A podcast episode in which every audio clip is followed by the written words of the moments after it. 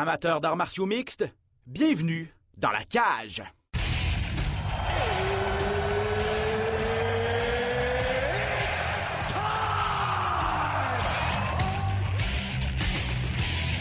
Introducing first, Benoît Baudouin, RDS Info à Las Vegas. and now introducing his opponent. C'est terminé! Victoire de Patrick Côté! Merci beaucoup tout le monde au Québec.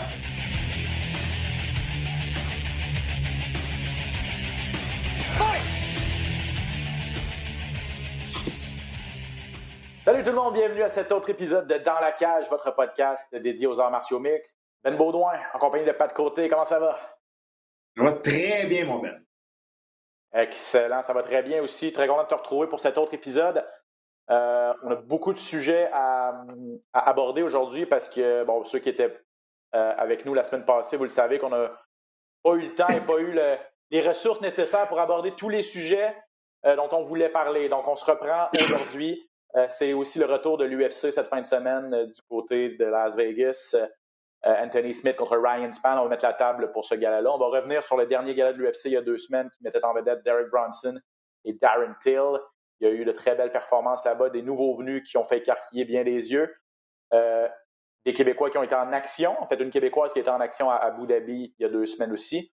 Et un Québécois, euh, Michael Dufort, qui va être en action euh, cette semaine du côté de la Floride. Donc, t'es prêt, Pat?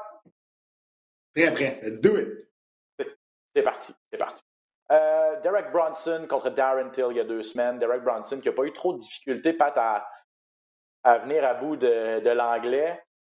Euh, bon, ça fait deux semaines que c'est arrivé tout ça, là, donc la poussière a eu le temps de retomber, mais euh, ce qu'on retient de ce combat-là, et corrige-moi si je me trompe, puis c'est que Derek Bronson semble prêt et semble motivé à obtenir un combat de championnat du monde à 185 livres. Et d'un autre côté, Derek Bronson, lui, ben, il faut qu'il retourne à la planche à dessin parce que clairement, ça cloche.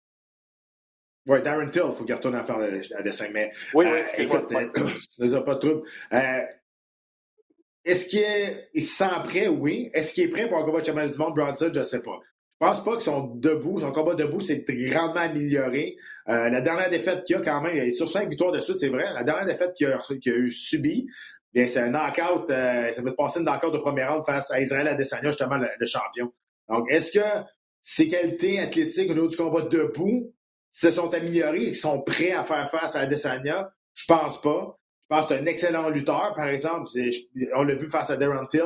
Malgré que Darren Till, euh, on va y en revenir, là. Moi, je suis très déçu de sa performance. Je suis très déçu de son évolution à Darren Till parce que je l'aime beaucoup en tant que personne, en tant que combattant. Mais très déçu de son évolution. Il est bien très déçu de son non-évolution, finalement. Mais euh, Darren Ouais. Bronson, je ne sais pas ce qui va arriver à- avec lui présentement. Je ne sais pas s'il va s'asseoir et attendre. Euh, peut-être qu'il va avoir. euh, peut-être qu'il va avoir. Excuse-moi, j'avais un appel. Euh, peut-être qu'il va avoir. euh, qu'il va vouloir faire un combat. Un combat de, de rodage, je peux dire, mais il est quand même sur cinq victoires de suite. Euh, il fallait qu'il fasse une grosse performance aussi parce que euh, son dernier combat face à Kevin Harlan nous avait laissé un peu perplexe, un peu, on s'était dit, oh, pff, le gars a accepté le combat à la dernière minute, Kevin Harlan, c'est pas un super grosse tête d'affiche. Il est allé chercher une décision plate, on va se dire, là. Il l'a dominé, mais ça n'avait pas été extraordinaire. Euh, fait qu'il avait besoin d'une grosse performance, puis il l'a donné face à Darren Till, qui, moi, m'a beaucoup, beaucoup déçu. Ça. Darren Till, quand il se retrouve au sol, il ne ressemble pas à un combattant professionnel euh, à l'UFC. Il ne ressemble même pas à un. Et encore moins à un gars qui est dans l'élite mondiale. Dans cet aspect Moi, ça, moi, ça me fait capoter de voir des combattants rendus à ce niveau-là, pas savoir seulement les bases, ce qui se passe au sol, pas rester plat sur le dos, bouger les hanches.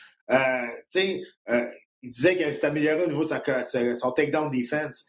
On a- je ne l'ai pas vu vraiment fighter vraiment très, très fort pour rester debout. Ça a été des années au sol, à part le premier qui était super bien timé la part de Bronson. Le reste, ça, c'était tout du corps à corps, puis des doubles jambes qui n'étaient pas supposés se faire, te faire prendre à toutes les fois rendu à ce niveau-là. Surtout que Darren Till, c'est un grand combattant. Il écarte ses jambes, c'est dur d'aller mettre ses mains ensemble. Bronson est fort physiquement, c'est un bon lutteur. Mais clairement, Darren Till, je ne sais pas s'il faudrait qu'il. Je sais pas si c'est le meilleur dans son gym, puis ça lui fait plaisir. Mais clairement, il ne se fait pas brasser assez en lutte. pour pouvoir s'améliorer. Moi, je trouve ça plate parce que les combattants unidimensionnels, ils ont plus sa place présentement dans les, dans les arts martiaux mixtes. Même dans, chez les poids lourds, on voit que c'est, c'est plus ça. Là. Même si avant les poids lourds, t'avais juste besoin d'une claque, à cette heure, il faut que tu sois beaucoup plus complet. Puis Darren Till, si le combat reste debout, il va être spectaculaire. Aussitôt qu'il s'en va au corps à corps ou au sol, c'est, on dirait qu'il redevient un débutant. Puis rendu là, à ce niveau-là, moi, je comprends pas qu'il n'y a eu aucune évolution de son jeu au sol dans les cinq dernières années.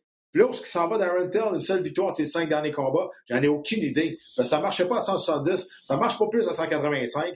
Là, il est, mais il est perdu un peu. Là. Clairement, il y a des choses qu'il faut qu'il change dans son entraînement pour s'améliorer dans ces facettes-là. Parce qu'il est tellement exposé maintenant que là, personne ne va vouloir se battre debout avec. Tout le monde sait que si tu l'amènes sur le dos, il a l'air d'une tortue, puis c'est facile. Mais que, tu sais, quand tu te fais exposer comme ça, revenir, revenir au top dans ta carrière, ça devient difficile. Un gars qui a eu un combat de championnat à, à, 170 livres, faut-il le rappeler, il y a quelques années contre Tyron Woodley, mm. s'est fait dominer, euh, a monté peu de temps après à 185 livres, ça fonctionne pas vraiment plus. Tu l'as dit, quatre défaites ben, à, ses cinq derniers combats. Tu sais, Ben, sa, défaite en combat de championnat du monde, c'est sa première défaite en carrière. Hein. Puis on sait jamais comment un, athlète va réagir après ça. après ça, là, quand il a perdu sa première défaite en carrière, il était 17 victoires, 0 défaites. Là, il est arrivé, là, il perd, la chaîne a débarqué complètement. Là. Et là, il y a eu une seule victoire dans ses cinq derniers combats après. Il n'a jamais été capable de prendre le dessus après sa première défaite en carrière. Ça, ben, peut-être que ça n'arrivera jamais non plus. Peut-être que ça va, ça va continuer à s'empirer puis à s'enfoncer. Clairement, il y a un gros, gros manque d'amélioration dans son jeu d'ensemble en arts martiaux Il y a un. Et puis sa seule victoire, euh, c'était contre à l'UFC 244 contre Kelvin Gastelum, puis ça a été une euh, victoire par décision partagée. Donc, Mm-hmm. Quatre défaites, dont euh, trois avant la limite, une par décision, puis une victoire à l'arraché euh, contre Calvin Gasson. Donc, depuis 2018, Darren Till, quand tu parlais de chaîne qui débarque, euh, je suis d'accord avec toi, on en a un très bon exemple. Revenons à, Derek Bronson pour conclure ce sujet-là. Pat, qui, bon, on le disait, cinq victoires consécutives. Elias Theodoro Yann Heinisch, là, ça commence à être du sérieux contre Edmund Shabazian. Lui, il a fait dérailler le train Edmund Shabazian avec un KO. Kevin Harlan et là, Darren Till facilement. Euh, a dit qu'il était peut-être prêt à attendre le gagnant du combat entre euh, Robert Whittaker et Israël à Desania. Euh, mais il y a, d'autres candidats potentiels. Je regarde les classements. Jared Cannonier, qui s'est battu il y a quelques semaines, lui, ne veut, pas attendre. Il est classé mm. devant Derek Bronson. donc, deux vétérans. Je regarde Paulo Costa aussi, qui est encore classé au deuxième rang dans cette catégorie-là. Ça pourrait être des. Mais Paulo Costa va se battre contre Vittori. Paulo ah, Costa va se battre contre. Sauf que moi, ce que, moi, ce que, ce qui me fait dire que Bronson n'aura pas de combat de championnat du monde, c'est que dans tous les combattants que tu m'as nommés, il n'y en a pas un qui est dans le top 5 là-dedans. il a battu personne dans le top 5, mm-hmm. puis tout juste dans le top 10 euh, pour, pour se rendre en combat de championnat du monde. Moi, je pense que ça ne fait pas de sens. On sait que dans, l'UFC, les classements, souvent, ça ne fait pas de sens aussi. Il y en a qui, passent par-dessus. Mais il n'est pas très, très vendeur non plus, Bronson. C'est ça. C'est que, tu sais, ça serait j'aurais, je, serais, très surpris de le voir en combat de championnat du monde après, prochainement, son prochain combat en tout cas. Parlant de gars vendeurs, qu'est-ce que tu as pensé de Patty, de Batty Pimblett il y a deux semaines à ses débuts à l'UFC? Euh, puis juste une petite parenthèse, j'ai vu, j'ai vu sur Internet ou sur Twitter un journaliste qui a, mis des, euh, des captures d'écran de des, des, des, gens, des abonnés Instagram à Derek Bronson et des abonnés Instagram à mm-hmm. Patty Pimblett. Et juste avec un combat à l'UFC, Pimblett a dépassé, mais largement Derek Brunson. pour te dire que, que, Brunson n'est pas nécessairement vendeur, c'est pas un gros nom, même s'il est là depuis ultra mhm. longtemps. En un combat, le vendeur, Paddy Pimblett, qui dépasse le nombre d'abonnés, puis clairement, lui, on le surveille déjà beaucoup plus dans sa catégorie de poids. Là. Paddy's in the house, ça c'est sûr. Écoute, il y avait beaucoup de hype autour de lui. Euh, c'est un gars, c'est un personnage. Hein. Vraiment, là, il a, a l'allure bizarre, il a une allure très charismatique. Le monde va l'aimer parce qu'il est capable de livrer la marchandise aussi. Il s'est fait clipper solide dans le combat, puis il a réussi à revenir avec un KO. Fait que, et puis dans ses entrevues aussi, la manière qu'il parle, la manière qu'il s'exprime, c'est un gars qui est ultra charismatique et qui, qui, qui, c'est comme un vent de, de, de, de, un fresh air. C'est comme euh, c'est, ah, une nouvelle, une nouvelle exactement. Puis il y avait beaucoup d'attentes envers lui, puis il a livré la marchandise. Fait que déjà là, je pense qu'il a gagné beaucoup. Mais oui, écoute, euh, on va bâtir beaucoup autour de lui, je pense bien. Euh, son, son, début avait été reporté à cause d'une question de, de, de, visa. Mais euh, en Angleterre, c'est une, une, super vedette là-bas. Euh, vraiment, là, il est très, très, très connu. Et là, on l'a vu pourquoi en Amérique aussi, pourquoi il était très populaire en, en, Angleterre. Justement, ben c'est ça. C'est pas les Pimblett. On le compare à, au niveau de la personnalité et du, la grande gueule à Conor McGregor pour des raisons évidentes, mais aussi parce qu'il a été champion comme McGregor de l'organisation Cage Warriors euh, en Angleterre. Euh, et puis quand il parle, il me fait penser, il a un accent très, très, très prononcé de Manchester. Euh, il parle un petit peu à la Michael Bisping, mais je pense, est-ce que tu es d'accord avec, avec moi quand je dis qu'il va devenir, ou il est peut-être même déjà le visage des arts martiaux mixtes en Angleterre? Ben oui, on a manqué notre coup avec Darren Till, ou Darren Till a manqué son coup de donner la nouvelle icône euh, après Michael Bisping. Donc euh, oui, euh, c'est sûr, à 100% maintenant, l'UFC, le représentant de l'Angleterre qu'on va bâtir autour de, autour de lui, ben c'est sûr que c'est Pim au niveau de l'Angleterre, ça c'est sûr. C'est pas Leon Edwards. Malheureusement pour lui, non. Euh, pour ceux qui auraient manqué le combat, c'est euh, Paddy Pimblett. Il a battu Luigi Vendramini euh, par KO au premier round. Mais comme Pat l'a dit, ça a été rock and roll au début. Il s'est fait toucher. Il a survécu. Est revenu avec une grosse combinaison pour mettre au plancher son adversaire. Donc, c'est ça. Ça n'a pas été facile. Il n'a pas passé à travers la compétition, mais il a donné un bon show. Et par la suite, en entrevue aussi avec justement Michael Bisping. C'était assez intéressant. Donc, si vous ne le connaissez pas, retenez ce nom-là, Paddy Pimblett. Euh, euh, on va le revoir, ça c'est sûr. Et, lui, il veut. Euh, je veux dire, il n'a pas la langue dans sa poche. Il veut devenir une méga vedette, puis il s'en cache pas. il y a eu un autre combat qui a retenu l'attention, mais pas pour les bonnes raisons. Puis j'ai hâte de t'entendre là-dessus parce que c'est un peu un débat qui fait rage depuis deux semaines. Est-ce qu'on devrait bannir les coups de pied obliques, ces fameux coups de pied sur le côté du genou? Parce que ce qui s'est passé, c'est euh, que Khalil Roundtree, rapidement dans son combat contre Modestas Bukauskas, euh, a utilisé cette technique-là et immédiatement, Bukauskas a été blessé sérieusement. On parle d'une déchirure complète du ligament croisé antérieur. Il sera absent pour plusieurs mois, probablement même un an. Euh, donc, les gens disent que cette technique-là ne devrait pas avoir sa place dans les arts martiaux mixtes. T'en penses quoi? Ben, c'est comme dire, OK, on ne devrait pas donner de coup de poing à la tête pour les commotions cérébrales. Tu sais, c'est une technique qu'on pratique en entraînement et la blessure a été causée par une technique de son adversaire. Alors moi, je suis un peu ambigu avec ça. John Jones le fait tout le temps, cette technique-là, puis on ne l'a pas vu blesser des adversaires aussi graves que ça, mais ça, existe, puis c'est une technique qui, sont pratiquées, puis que ça peut donner une de tes facettes dans ton jeu. Euh, tu sais, bannir ce coup-là, je veux dire, c'est un coup qui est légal. C'est pas, c'est juste que pendant des années, le monde pensait qu'on n'avait pas le droit de frapper dans les articulations. Mais ça, c'est une fausse croyance. Euh, tu n'as pas le droit de manipuler les articulations comme des doigts, mais tu peux frapper dans, les genoux, il n'y a, pas de problème. Euh, il n'y a pas de problème. Je veux dire, au niveau du règlement, il n'y a pas de problème. Il y a des problèmes, c'est sûr que si, si tu fais toucher seulement comme qui est arrivé, mais je pense, tu sais, je dis, parce qu'à un moment donné, c'est un sport de combat, c'est un sport de contact. C'est un sport où on frappe notre adversaire. Tu peux pas ne peux pas enlever des coups à un moment donné. C'est avoir tout la ligne. Si on commence à enlever des coups de la sorte, avoir tout la ligne.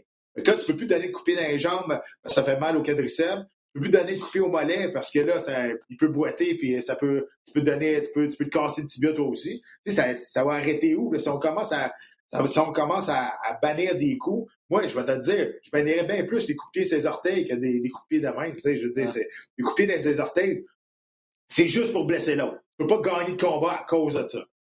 ça n'arrivera pas. Il n'y a personne qui va abandonner à cause d'un orteil cassé. Moi, je trouve que c'est cheap shot, de pied ses orteils.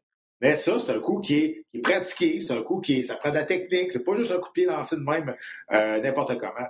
Fait que je, suis un peu ambigu envers, cette décision-là. Si, je pas prise, mais s'ils la prennent, moi, je pense pas qu'on devrait bannir ces coups-là.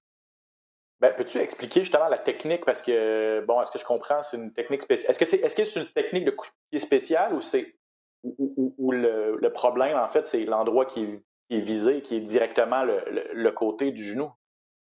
Oui, ben dans le fond, il y, a deux façons de le faire. C'est soit tu vas aller sur le côté, puis tu vas frapper directement dans euh, l'articulation. Donc là, tu vas aller, tu vas aller frapper au niveau des, ligaments, puis c'est sûr que le, genou va tourner du mauvais côté. Tu sais, le genou, le genou va pas aller dans l'angle qui est supposé. Et tu frappes pas, et tu frappes pas avec ton, ton mollet, disons. Tu, frappes, tu vas frapper avec ton, ton avec le dessus, ton, pied, ton pied. Exact. Donc, tout le, poids de la jambe va arriver dans le genou. Puis, il y a, une autre technique qui va, tu vas le faire en face. Donc, tu vas frapper en haut du genou ou dans le genou pour que la jambe vienne euh, bien, bien droite. Et là, il y a une espèce de, de, claquage dans le genou. Donc, c'est, oui, c'est des techniques qui sont violentes. Oui, c'est des techniques qui peuvent causer du dommage. Mais un coup de poing sur la tête aussi, ça peut te faire beaucoup de dommages avec une commotion cérébrale. c'est pour ça que moi, je me demande où est-ce que. Si on commence ça, ça va arrêter où? tu tu peux pas bannir des coups. C'est juste ça. Puis c'est plate, c'est arrivé. Euh, il y a quelqu'un qui s'est blessé sérieusement. Mais tu sais, il y, en a trois qui se sont pétés les jambes à donner des coups euh, au UFC. On va s'arrêter de donner des coups parce qu'il y en a qui ont eu des fractures. C'est ça que c'est ça qu'à un moment donné, la ligne envoie tout si on commence à faire ça. Euh, je comprends. Et, sauf erreur, même Bukowskis, qui a été sérieusement blessé, a, dit une technique légale. Il n'en voulait pas à Roundtree d'avoir utilisé cette technique-là. Il a dit on le sait, on connaît les risques du métier, on sait que ça arrive. Je ne peux pas y en vouloir parce que la technique est, légale. Puis il n'a pas dit ça devrait être illégal ou il n'a pas dit que c'est cheap shot. Il a dit au contraire, il a utilisé les, outils à sa disposition. Mais parlant de lignes à tracer euh, et de coups qu'on interdit ou pas, je vais donner un exemple à, la Professional Fighters League dans toute la, dans toute la ronde préliminaire. En fait, tous les galas, tous les combats jusqu'à la grande finale, les coups de coude sont interdits. Mm-hmm. Parce que ben, ce sont les mêmes combattants qui reviennent sur une base régulière. On veut vraiment éviter le plus possible les blessures et on veut que, ces personnes-là qui gagnent leur combat euh, et qui avancent dans le tournoi puissent être en forme et arriver relativement en forme le jour de la grande finale. Euh, ce genre de concept-là, est-ce que tu as un problème avec ça? Parce qu'on enlève quand même une bonne partie de, l'arsenal si on ne permet pas les coups, de, les et les coups de coude. Oui, mais c'est pas la même chose. C'est un concept complètement différent. C'est dans un tournoi et les gars qui gagnent vont se battre deux mois après. Donc, tu sais, je veux dire, si tu es coupé à cause d'un coup de coude, même si le combat finit, là, tu, faut, tu, te bats dans deux mois, ou deux mois et demi, ou trois mois si tu es chanceux sais, je tu peux pas aller continuer à t'entraîner si tu as des, des, des, points de suture, des choses, il faut t'attendre. Donc, tu sais, tu peux continuer à faire du, du conditioning, mais je veux dire, l'entraînement de combat, tu sais, c'est plus touché. dans ce concept-là, c'est complètement différent. C'est un, un, autre. c'est un autre monde, parce que les gars, faut qu'ils, les gars, faut qu'ils se battent deux mois après, c'est un principe de tournoi. Non, ça, ça c'est correct. Euh, mais il reste que dans un combat normal, euh, j'en reviens à dire, euh, j'en reviens tout le temps à la même affaire c'est que si on commence ça, euh, ça va être compliqué après ça de, mettre une ligne, de dire OK, qu'est-ce qui est de droit, qu'est-ce qui n'est plus de droit.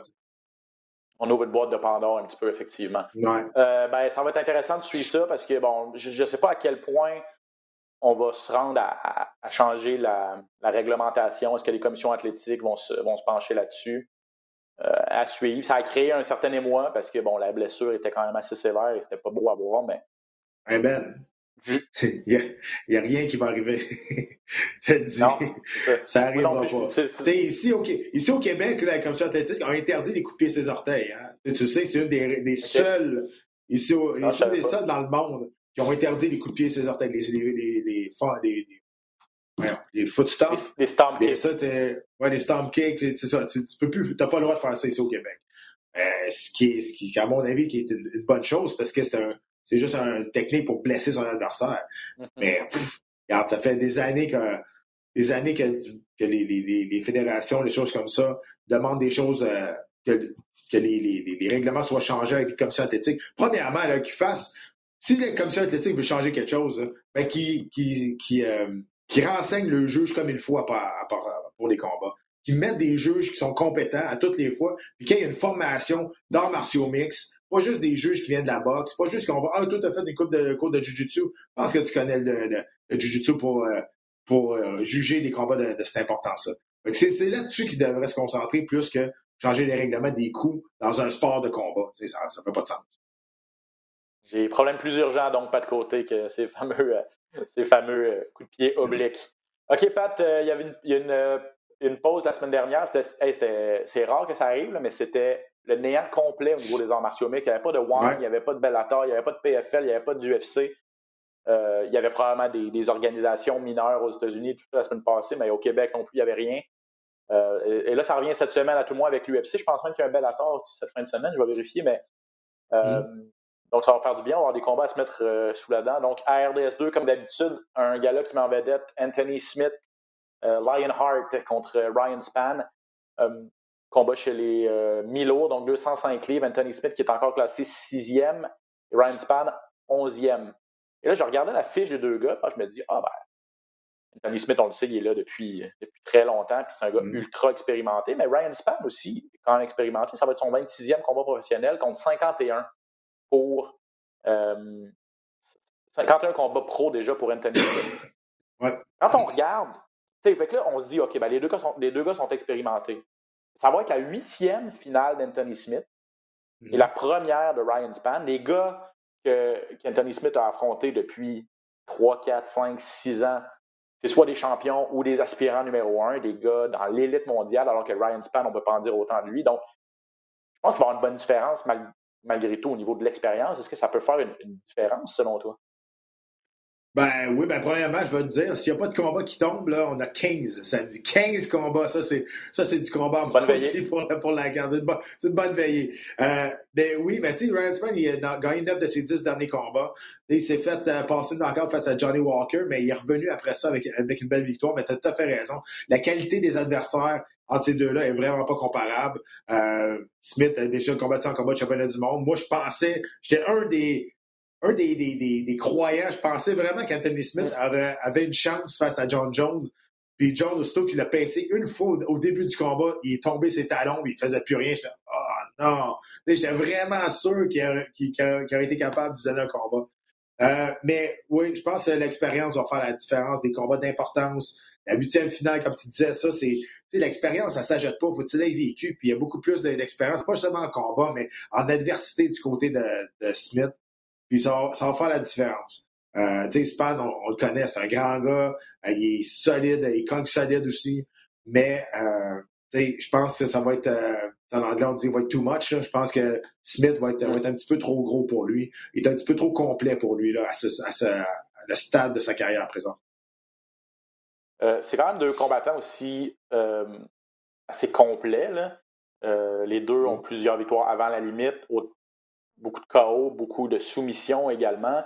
Euh, est-ce que, est que Smith, euh, dans, quel aspect Smith ou Spam, est, le meilleur et devrait essayer d'amener le combat selon toi? J'ai l'impression, peut-être peut qu'au niveau du Jiu-Jitsu, des soumissions, Span est un peu meilleur, justement avec son gabarit, ses longs bras et tout ça?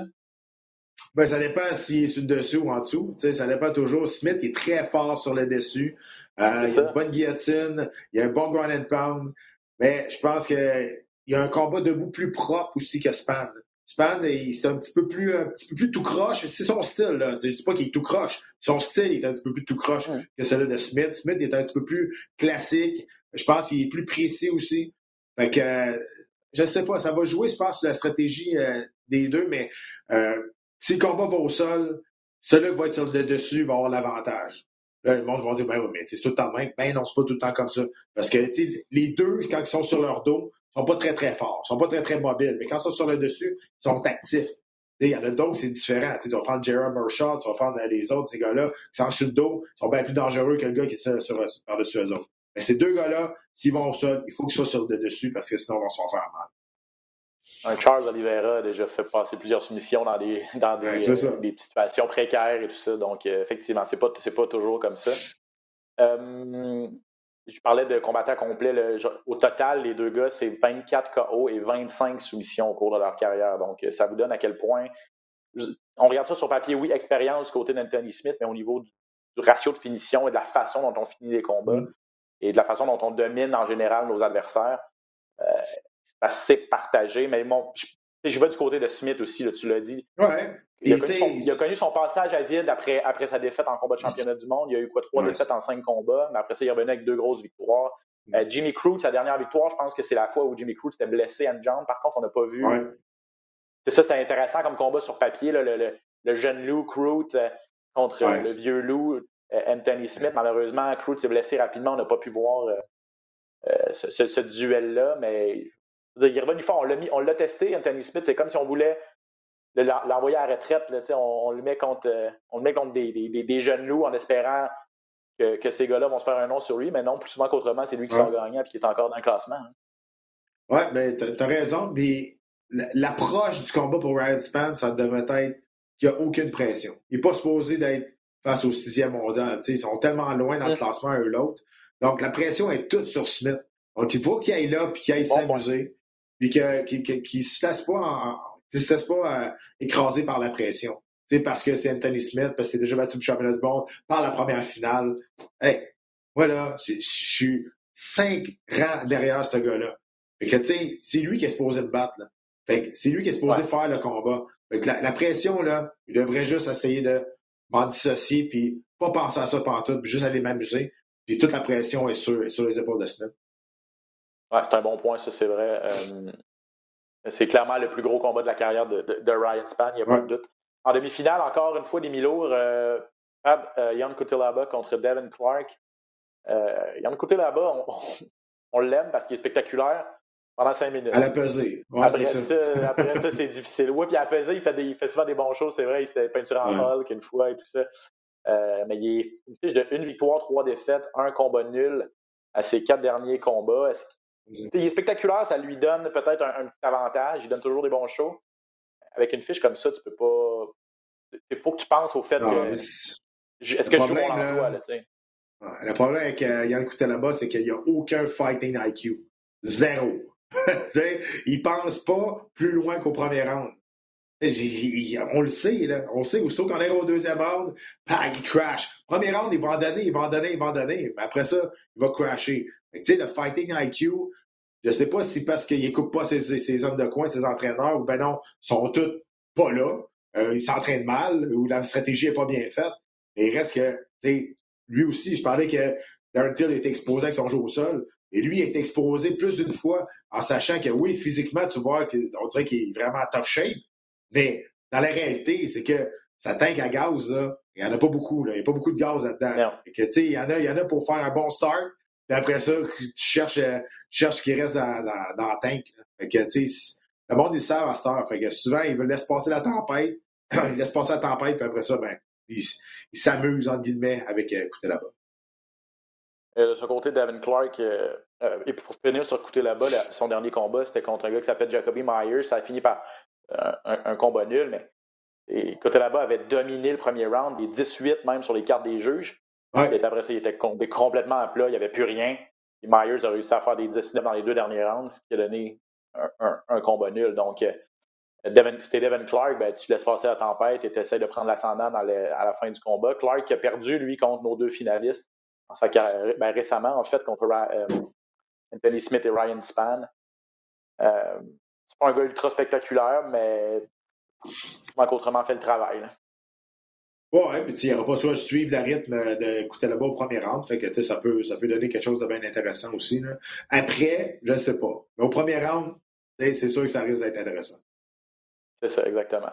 Euh, bon, la carte parlait, il y, a, il y a 15 combats. Euh, je ne sais pas si tu en as d'autres qui viennent en tête. Moi, je, je, je vais avoir un œil sur Arman Saroukian. Je trouve qu'on lui donne pas assez ouais. d'amour. Là. Mm -hmm. Arman Saroukian, c'est un gars qui est 16 victoires, 2 défaites. Je pense que sa seule défaite à l'UFC, c'est contre euh, euh, Islam Mahachev. Voilà, j'avais un petit blanc. Ouais. Euh, qui est peut-être ouais, peut-être le futur monarque à 155 livres. En tout cas, on, invaincu, euh, très solide combattant. Donc, la seule défaite de Saroukian, c'est contre son compatriote Mahachev. J'ai hâte de voir qu'est-ce qu'il peut faire. C'est un gars qui a aussi battu il n'y a pas longtemps, ben, il n'y a pas si longtemps, Olivier Aubin-Mercier. Il est sur une vraiment belle ouais. séquence aussi de. Oui, puis il n'est pas vieux, hein? il n'a même pas 25 ans. Là. Fait que c'est un beau prospect dans cette, euh, dans, dans, dans, dans, cette division-là dans l'UFC. Tu as raison, là. On, il passe un peu sous le radar.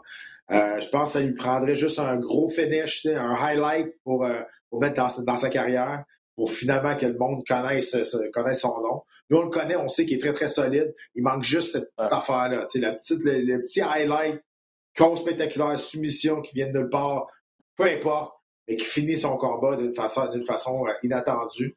Puis, euh, puis je pense que ça va être parti pour lui parce qu'il était, il est jeune, il est bon. Puis euh, moi, je pense qu'il y a un super beau futur là-dedans aussi. Parlant de finish spectaculaire, il y a Joaquin Buckley qui va être, euh, qui va être sur la carte. Il va affronter Antonio Arroyo. Buckley, c'est lui qui avait réussi le KO de l'année l'an dernier ça, là, avec ce, ce coup de pied à la tête. Ça, là, c'est un couteau à double tranchant, tu sais, parce que t'es es le héros pendant un bout. Après, là, ton prochain combat, là, tout le monde s'attend à ce que tu fasses quelque chose de même. Là. Fait que, tu sais, ça, là, c'est comme, euh, comme euh, mes filles, mes, mes raisins, tu sais, je veux dire, tu, fais un des calls les plus spectaculaires de l'histoire de l'UFC, puis après ça, tu peux, tu viens, puis là, tu vas donner une performance correcte, ordinaire, puis là, tout le monde va, te huer après un round parce qu'ils s'attendent tous à ce que tu fasses des spinning back kicks des heures, des affaires comme ça.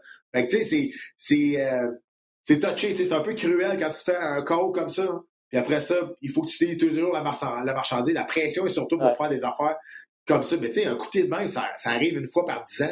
je veux dire, fait, mais le monde, c'est ça qu'ils veulent voir. Et c'est ça qu'ils se souviennent de toi. Il revient, d'une défaite, dure défaite par, euh, par à son dernier combat. Donc, qu'est-ce qu'il va nous réserver, Joaquin Buckley? Euh, je vois mon œil également sur euh, un combat féminin, Ariane Lipski contre Mandy Baum. Mandy Baum, pardon, c'est une Allemande invaincue. On l'avait connue ici au Québec. Elle était venue se battre à TKO. Elle avait vaincu Jade Masson-Wang. Et elle, ça fait longtemps qu'elle attend ses débuts à l'UFC. Je pense que c'est comme la quatrième fois que son combat est remis. On a changé l'adversaire entre-temps et tout ça. Donc, bel, bel espoir européen Mandy Baum.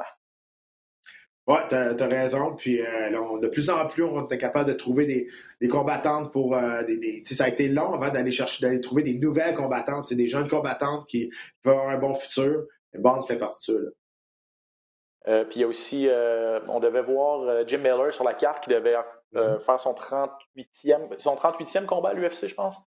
Oui, son 50e en tout. Puis, en tout, OK. 38e à l'UFC, finalement, il a contracté la COVID-19. Euh, devait affronter, euh, devait affronter, devait affronter Nicolas. Finalement, il est remplacé par un nouveau venu, Cameron Van Camp. Mais dommage pour Jim Miller, le bon vieux routier là, qui. La première fois de sa carrière hein, qui est pour l'out d'un combat. Première fois de sa carrière qui est pour l'out.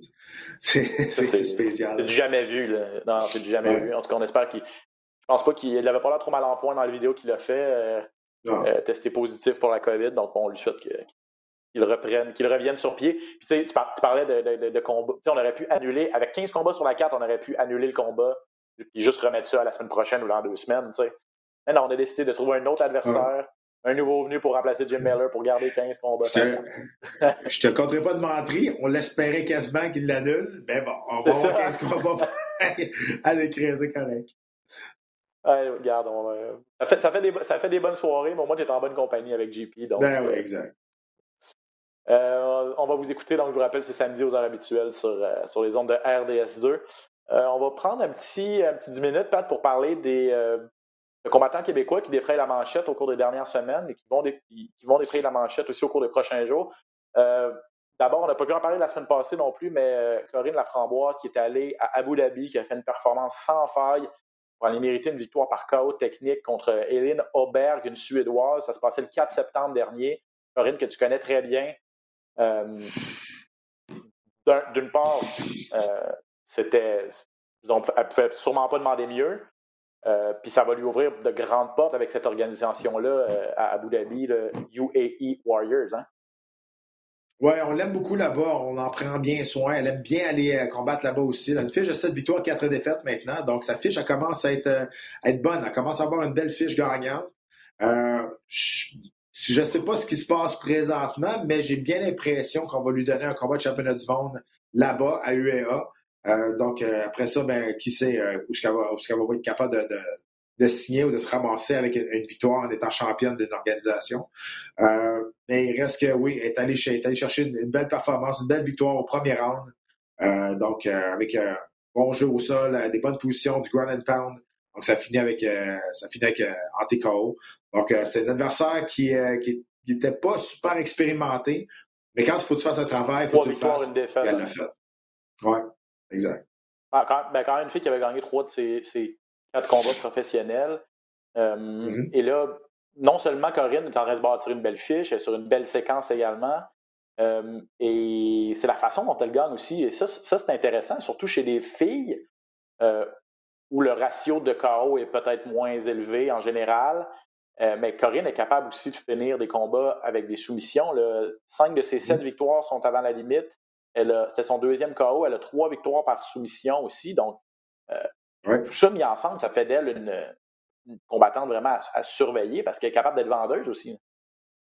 Absolument, tu sais, puis euh, ceinture marron présentement à jiu brésilien. Je pense que très bientôt, elle devrait avoir sa ceinture noire. À mon avis, elle le mérite. Elle fait beaucoup de compétitions de jiu-jitsu aussi euh, à, travers le monde. Euh, puis euh, là, avec en arts martiaux ça a été capable d'amener son jiu-jitsu là-bas aussi, dans, dans ce, nouveau sport-là. Donc, moi, je pense qu'elle elle mérite très bien cette, cette ceinture noire-là. Et je pense que ça va venir avec une grande dose de confiance aussi si elle réussit à, obtenir cette ceinture noire-là. Euh, beaucoup plus de, notoriété aussi. Euh, veut, pas, je veux dire, ça se place bien dans un, dans un CV aussi lorsque l'UFC, le Bellator ou peu importe te cherche. Euh, c'est sûr que c'est une bonne, euh, un beau point euh, dans, dans, ton, dans ton résumé là, quand tu es une ceinture noire. Ouais. Une belle carte à avoir, effectivement. Il y a Charles Jourdain qui a, eu sa, qui a obtenu sa ceinture noire là, sous Fabio Alanda. il y a euh, il n'y a pas si longtemps, il y a quelques semaines. Donc peut-être que mm-hmm. Corinne, effectivement, est la, est, la, prochaine sur la liste. Est-ce que tu sais si Corinne euh, vise, j'imagine qu'elle vise l'UFC. Tu l'as dit, elle est très bien traitée là-bas, elle le répète souvent, elle nous l'a dit au podcast. Elle n'a pas de problème à, se rendre à Abu Dhabi. C'est sûr que c'est un petit peu plus cher, euh, c'est un peu plus compliqué également au niveau du voyagement et tout ça, mais là-bas, on, est très, très bien traité. Donc, si c'est pas pour aller dans une grosse organisation comme l'UFC, j'imagine, euh, elle, va, rester là. Mais est-ce que tu crois qu'elle a, des chances? Parce qu'elle se bat à 125 livres, ça demeure qu'on cherche des filles pour, à 125 livres. Je ne dirais pas pour tout de suite affronter euh, Valentina Shevchenko, mais on en parle souvent. Si on manque un peu de profondeur là, dans, ces catégories-là. Ouais, ben, c'est pas de la profondeur qu'on manque, parce que toutes les autres, à part la championne, sont à peu près égales. c'est pas ça, c'est la championne qui est trop forte pour tout le reste. Donc, euh, mais, euh, tu sais, est-ce qu'elle est prête pour l'UFC? Est-ce qu'elle est prête pour. Je pense, euh, tu sais, en allant chercher une grosse victoire en combat de championnat du monde, ça lui donne encore plus de confiance, une plus grande notoriété, quelque chose à être capable de s'appuyer sur le fait de, peut-être négocier quelque chose pour rentrer à, à l'UFC. Je sais qu'elle, elle vise elle vise l'UFC, ça c'est sûr et certain. Ce qui l'aide aussi, et, euh, et ça, ça m'a aidé aussi, moi aussi, en début de carrière, euh, c'est que c'est une Canadienne française. L'UFC euh, en ont pas. Euh, donc, ça serait la seule Québécoise dans l'UFC. Et ça, euh, tu sais, ça, c'est toujours bon. C'est toujours bon parce que ça, ça, vient d'une partie que l'UFC n'a pas de combattants. Et c'est capable de faire les performances qui viennent avec. Ça, c'est toujours une bonne carte euh, dans, dans ta manche à avoir. Là. Attends, à voir, je veux dire, elle, de même. Hein, c'est une Canadienne française, une Québécoise, mais c'est sûr que euh, c'est quelque chose qui pourrait grandement l'aider aussi.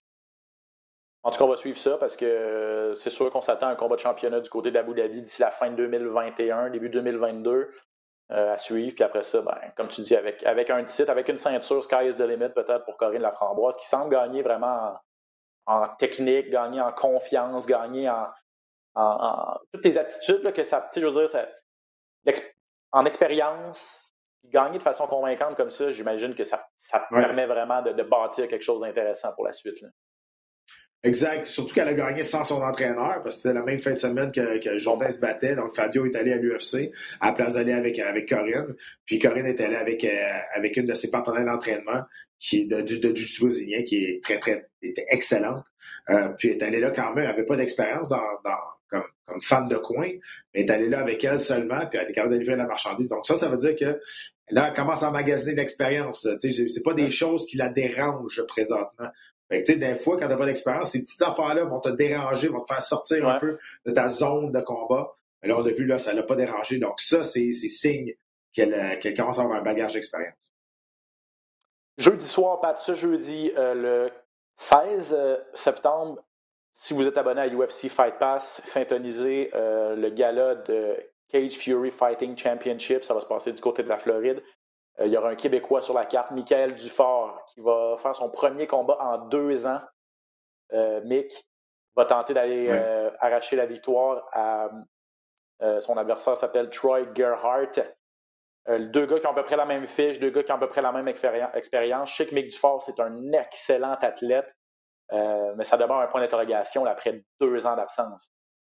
Oui, écoute, son jeu au sol est à point. C'est tellement, tellement solide de jeu au sol. Il faut qu'il l'amène à combat au sol cependant. Sa lutte était correcte avant. Je pense que là, sa lutte s'est énormément améliorée. Il a beaucoup amélioré son jeu debout aussi.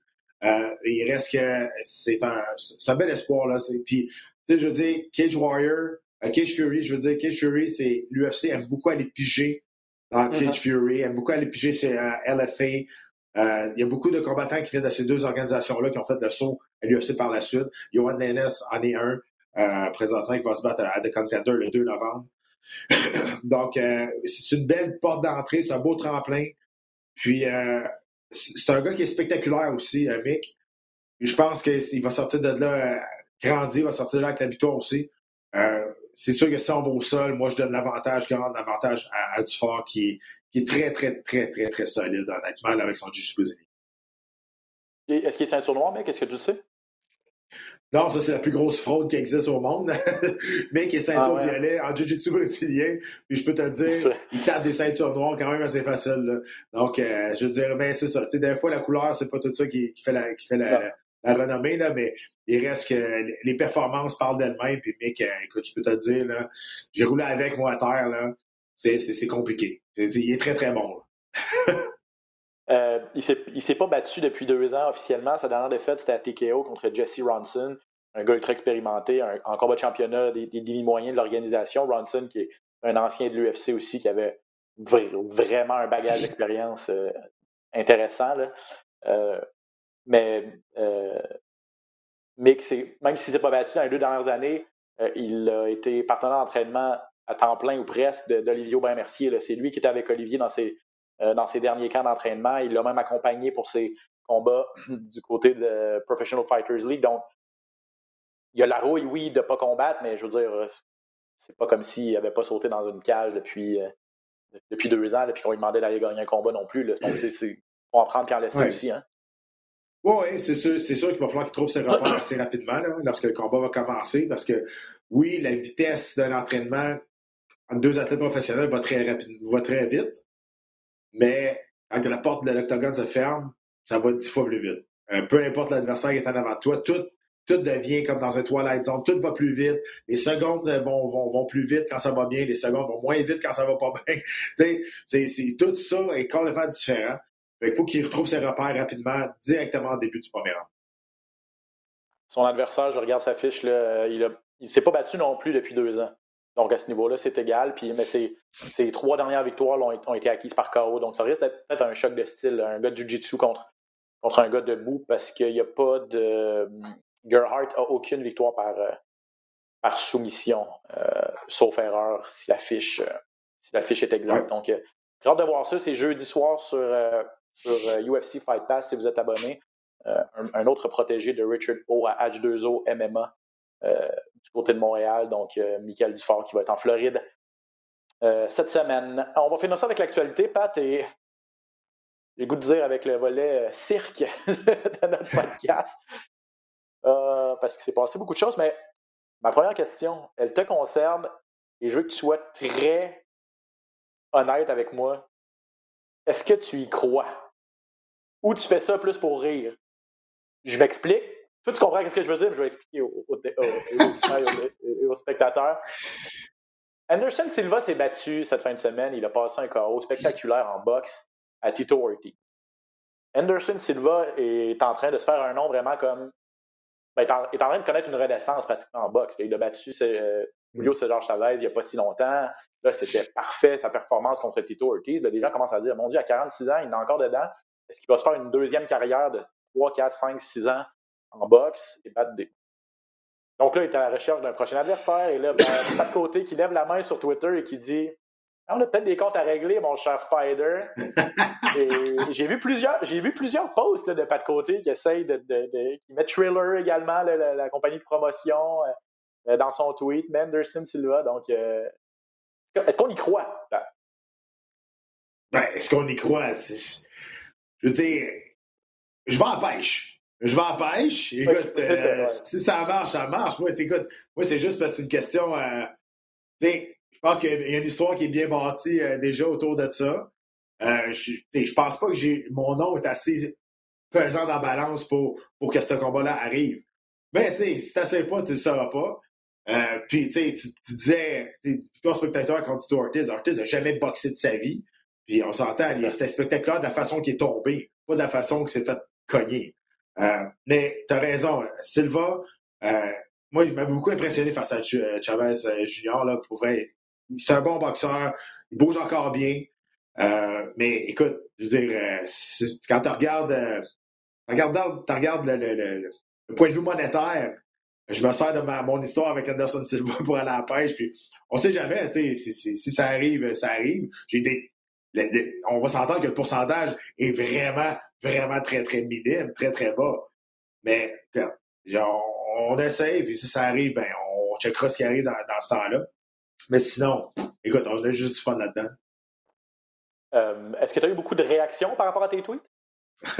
oui, beaucoup de réactions. Il y a eu beaucoup de, il y a beaucoup de, sites américains, MMA Fighting, MMA qui ont, qui ont tous euh, retweeté mes, mes affaires. OK, regarde. Euh, je ne sais pas si ça s'est rendu aux oreilles des personnes concernées. Puis ça m'empêche pas de dormir non plus. Je veux dire, euh, c'est correct avec ça. Moi, je me suis amusé avec ça. Si ça arrive, ça arrive. Euh, mais il y en a plusieurs qui se disent Ouais, mais si ça arrive pour moi, tu vas-y aller? De moins trois mois, trois, trois, quatre mois pour, pour être prêt pour un combat. Puis je vais y aller certain. Là. je veux dire, je serais bien niaiseux d'aller d'aller faire un combat exhibition, de, de, refuser un combat exhibition face à Anderson Silva pour, je sais pas, moi, un million, deux millions, j'ai aucune idée, tu sais, je veux dire, mais c'est sûr et certain que je ne passerai pas à côté de cette opportunité sans moi l'offre à la boxe. Euh, je, vais, je, vais appeler je vais appeler Howard, je vais dire Howard, j'ai le temps de travailler, on tourne. Mais c'est ça. euh, mais au bout de la ligne, c'est ça. Tu disais que c'était un cirque, ben c'est ça. Ça fait partie du cirque aussi, que je m'implique là-dedans, puis que j'envoie, j'envoie ça. Est-ce que j'y crois? Pas tant que ça, mais j'ai bien du fun. OK. Non, mais on envoie ça dans l'univers, t'as raison, puis je suis content de savoir que ça a eu un peu de traction, puis que ça a été repris. Puis on pourrait lancer un défi à nos, à nos auditeurs. Si vous êtes en force, on pourrait faire la, la patte côté Army, là, puis essayer d'inonder Trailer, inonder Anderson Silva de vos tweets. Envoyez-leur des memes, envoyez-leur des gifs, envoyez-leur des, des, des captures d'écran de, de, de, du combat entre Pat et Anderson Silva en 2008. Euh, en disant qu'effectivement, si Pat n'était pas blessé à un genou, là, ça serait, peut-être ça serait peut-être terminé autrement ce combat-là. Donc, il y, a une histoire à faire avec ça. Donc, je sais pas. Écoute, il m'a donné, donné ses meilleurs coups, puis j'étais encore devant lui. J'ai été le premier qui l'a amené au troisième round à l'UFC. Euh, j'ai été le premier qui a montré qu'il était battable. Écoute, c'est des, points que, que je mets sur la table. au moment, je suis entièrement d'accord avec toi, puis au moment où Anderson Silva était à son Peak était le meilleur de, le meilleur combattant à ce moment-là en sport de combat, c'était Anderson Silva. Et t'as pas as, bien fait les choses contre lui. Donc c'est vrai, c'est tout à fait légitime d'essayer ça. En tout cas, je te le souhaite. je te le souhaite. Je pourrais aller faire ton, je pourrais aller faire ton PR là-bas. Euh, ben Je chargerai pas cher. on se fait un petit, on se fait un petit trip là, euh, aux États-Unis pour aller affronter Anderson Silva. Ça va être le fun. c'est bon. Euh, mais tout ça pour dire que, bref, euh, Thriller et tout ça, ça a été euh, assez intense encore cette fin de semaine. Bon, il y a eu cette victoire d'Anderson Silva contre Tito Ortiz. En tout cas, ça va être plus, ça, va être, plus compétitif qu'avec Tito, ça, je te confirme. Ben, OK, je te le souhaite. J'espère que ça va être plus compétitif. bon, en tout cas, regarde, je, veux, je veux, je veux, t'entendre sur Evander Holyfield aussi. Là. c'est d'une tristesse inouïe. Là. Je m'excuse. 58 ans, presque 59. Je pense que c'est sa fête cette semaine contre un gars qui s'est dopé toute sa vie, qui se battait il y a, trois ans encore, tu sais, qui est Victor Belfort. Qui était dopé, on s'entend. c'est ça, c'est ça. et l'arbitre s'est interposé rapidement. Euh, Evander a fait dit non, non, non, j'étais pas. On aurait pu, j'aurais pu continuer. Non, Evander, t'as déjà de la misère à parler, t'as déjà des séquelles. Je veux dire, fais attention à ta santé. Tu es un grand champion, mais là, ça t'aide en rien ce que tu es en train de faire là. Puis la commission athlétique de la Californie n'a pas voulu donner de licence pour ce combat-là, avec raison. On est allé en Floride où on est beaucoup plus euh, laxiste à ce niveau-là, mais ça peut pas, peut pas durer ce genre de, combat-là, ça peut pas fonctionner. Si, la Floride n'aurait pas voulu, on aurait été au Texas, puis c'est sûr que ça aurait passé. Euh, euh, on est chanceux qu'il n'y ait rien de grave est arrivé. Honnêtement, là. Il y a une fille, qui, est morte au Québec. Il y a une fille qui est morte au Québec il y a deux, semaines. Je comprends que ça n'a aucun, aucun, rapport. Là. Mais c'est pour vous montrer à quel point la boxe, c'est un sport dangereux. Puis les sports de combat, ça peut être dangereux. Ouais. Puis la commission athlétique est là pour, pour, gérer la, la sécurité. Puis protéger les combattants. Puis, clairement, là, la commission athlétique de la Floride a passé complètement à côté. C'était triste. Euh, c'était malaisant. Moi, Holyfield, c'est un de mes boxeurs préférés de tous les temps. Ça a été un de mes boxeurs préférés des polos, là, de, vraiment là, de, de toute l'histoire. Mais ce que j'ai vu là, euh, j'ai trouvé ça triste. J'ai trouvé ça. Il n'y a pas d'autre mot. C'est triste. C'était malaisant, c'était triste.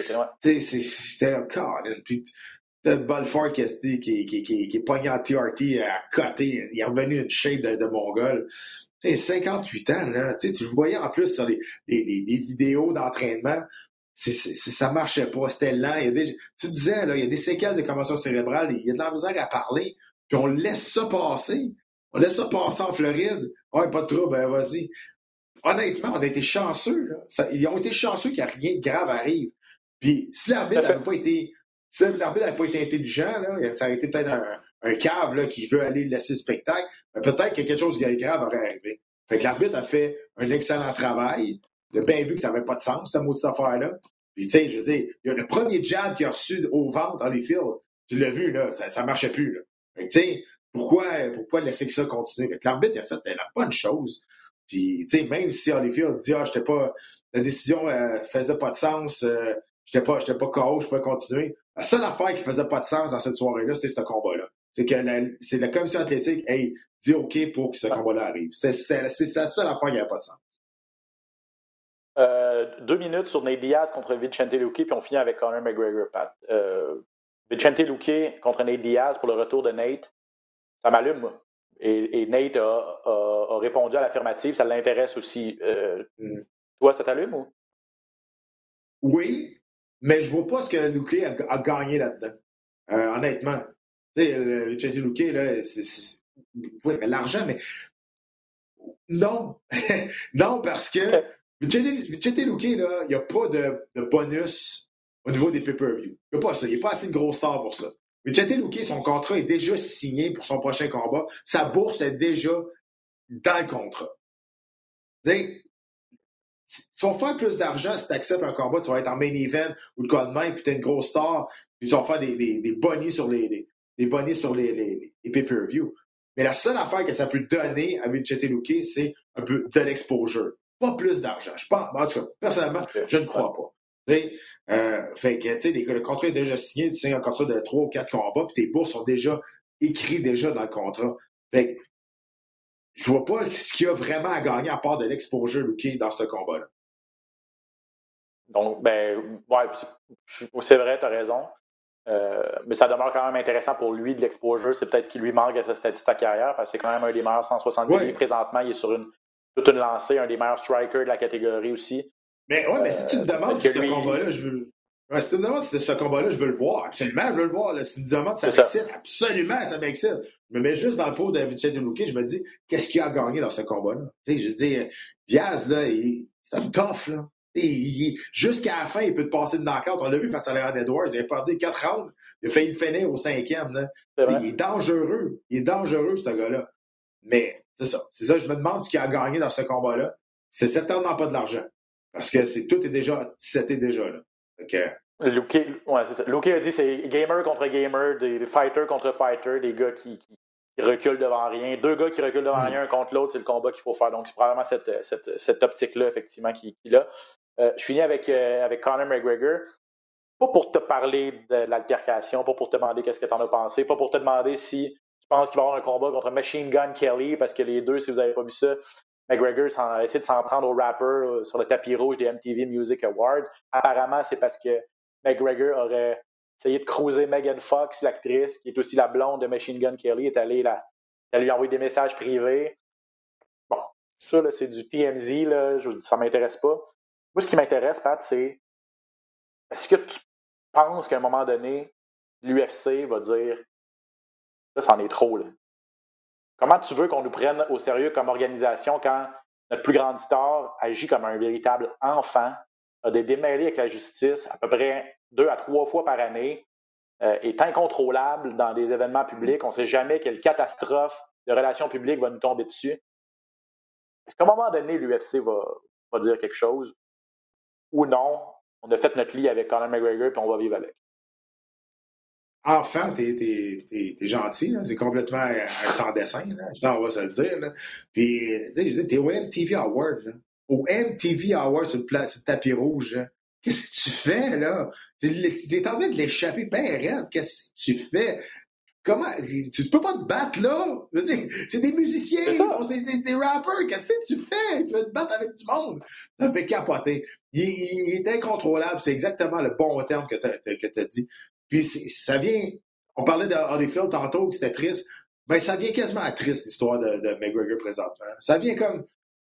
Sérieux, man.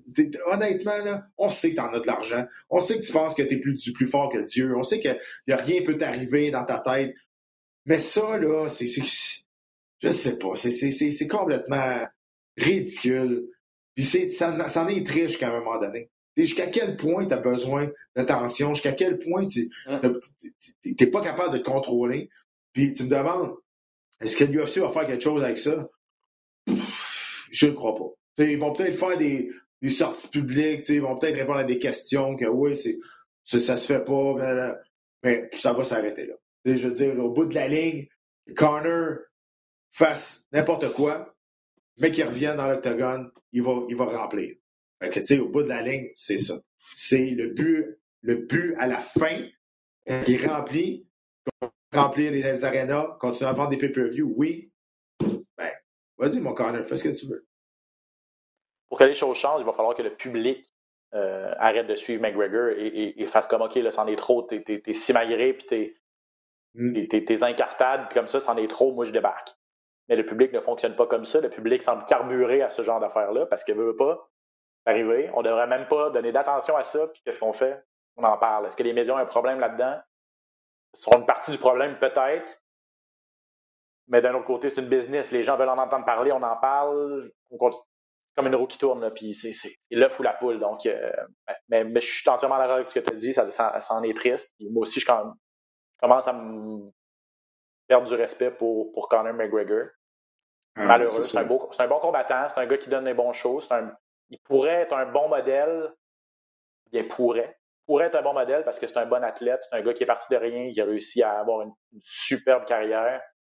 Euh, mais là, il, est en train de l'échapper, puis il est en train de défaire toute l'espèce d'aura qui s'est un petit peu construit. Perdre des combats, ça n'aide pas non plus. Donc, j'imagine que ça lui rentre dans la tête aussi. Ouais, mais ça, c'est toute la faute à Khabib. Hein. Khabib le fucké bien raide. c'est toute la faute à Khabib, ça. bravo, bravo, Habib. OK, Pat, euh, merci énormément d'avoir passé la dernière heure avec moi. Là, euh, la semaine prochaine, mardi, on enregistre normalement le mardi, ce ne sera pas possible parce que, youhou, je m'en vais à Las Vegas la semaine prochaine, Pat, pour un gros événement quand même Jeudi prochain, jeudi prochain, c'est l'intronisation de Georges Saint-Pierre, notre collègue et euh, légende du sport Georges Saint-Pierre, son intronisation au temple de la renommée de l'UFC. Euh, la cérémonie a lieu, jeudi, le 23 septembre. On essaie de vous préparer une émission spéciale sur Georges Saint-Pierre, sur l'intronisation, sur son intronisation au temple de la renommée de, l'UFC. Donc, on vous revient euh, sur les réseaux sociaux avec les détails, à quel moment ça va être enregistré, tout ça. Mais je veux le mentionner parce que la semaine prochaine, sur toutes les plateformes de RDS, pardonnez-moi, sur toutes les plateformes de RDS, euh, ce sera une semaine GSP. Là. Je, serai là-bas à Vegas, on va couvrir ça pour vous. Il y aura plusieurs textes, plusieurs vidéos, plusieurs entrevues également. Donc, euh, manquez pas ça, ça va être ultra intéressant. Puis l'UFC 266 va également être euh, sur les ondes de RDS et sur la télé à la carte. Va être une grosse célébration pour Georges Saint-Pierre également la semaine prochaine. Oui, exactement. C'est euh, très, très bien mérité. Il est déjà au temps de le renommer, mais on avait fait, on, l'avait mentionné pendant la pandémie. Là, ça va être une intronisation officielle avec Ken Ruddelman. Euh, exact. Donc, euh, ça, va être, ça va être intéressant et pleinement, pleinement mérité. Fait que, Pat, on se reparle. Euh, on espère que vous nous suivez toute la semaine prochaine. Merci beaucoup, Pat. Vous savez où nous trouver également. Merci de votre soutien. On se retrouve bientôt pour un autre épisode de Dans la cage. À bientôt, tout le monde.